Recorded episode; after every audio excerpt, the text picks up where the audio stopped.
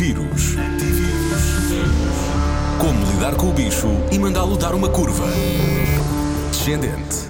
Responda a Ana Martins, o médico internista do Centro Hospitalar de Lisboa Central e professor assistente na Faculdade de Ciências Médicas de Lisboa, Dr. André Almeida.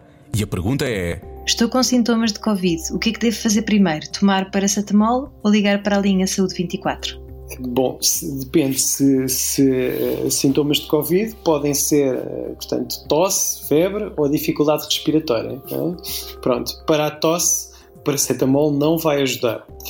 Para a dificuldade respiratória, também não. Para a febre, sim, ajuda.